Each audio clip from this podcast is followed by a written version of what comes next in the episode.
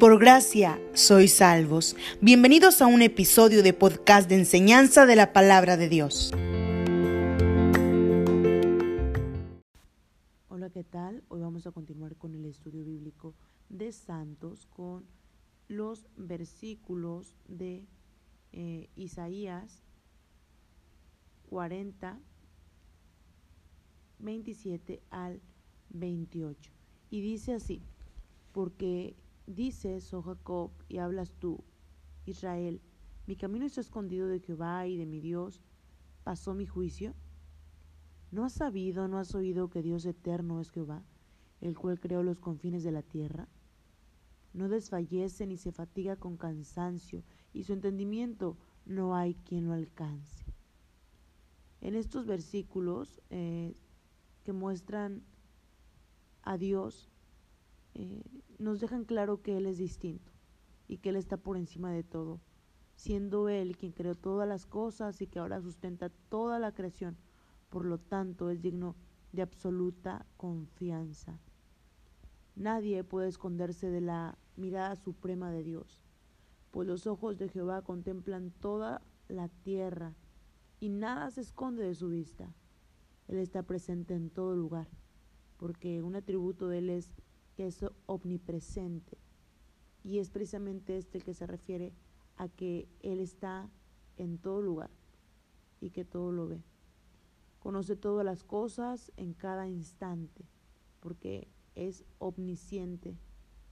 Es santo, está separado y por encima de todo lo demás, porque Él es único que posee un entendimiento tan infinito y sabe perfectamente todas las cosas, en todo momento y en todo lugar.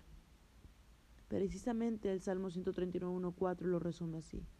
Oh Jehová, tú has conocido mi sentarme y mi levantarme, has entendido desde lejos mis pensamientos, has escudriñado mi andar y mi reposo, y todos mis caminos te son conocidos, pues aún no está la palabra en mi lengua, y aquí, oh Jehová, tú la sabes toda. Esta verdad tiene grandes implicaciones para la vida del creyente. Primeramente, nosotros que conocemos a Dios deberíamos ser los primeros en recordar que Él sabe todo acerca de nosotros, que nada podemos velar de su mirada vigilante y que es muy ridículo creer que algo le podemos ocultar. Pero sin embargo, nosotros que deberíamos saber esto y vivir sabiendo que estamos siendo vigilados por Dios, a veces somos de los primeros en olvidarlo. Por eso, el versículo 27 no está dirigido a aquellos que no conocen a Dios, sino aquellos que conociéndolo lo ignoran.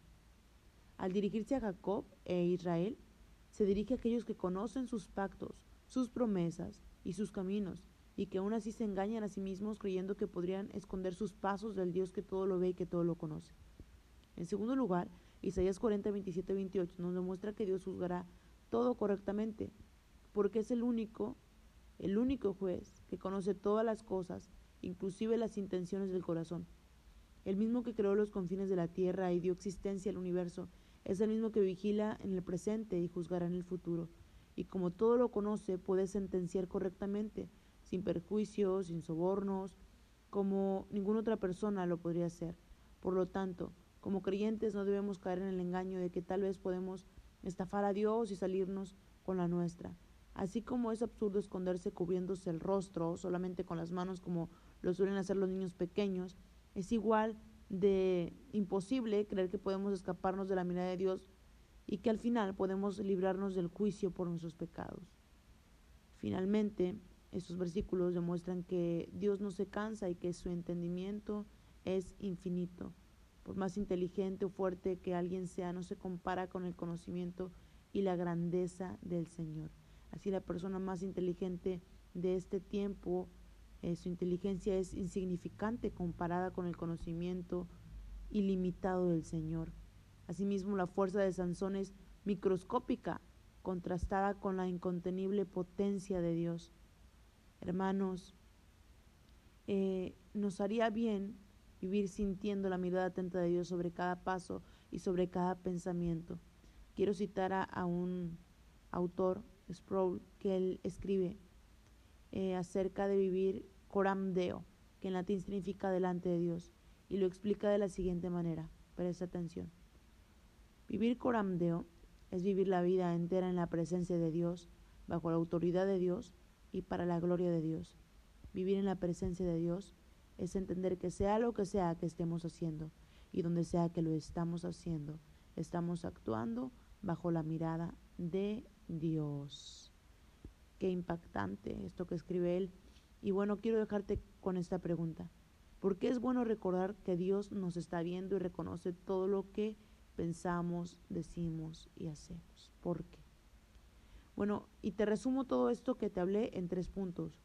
Dios conoce todo acerca de ti, Dios juzgará todo correctamente y Dios no se cansa y su entendimiento es infinito.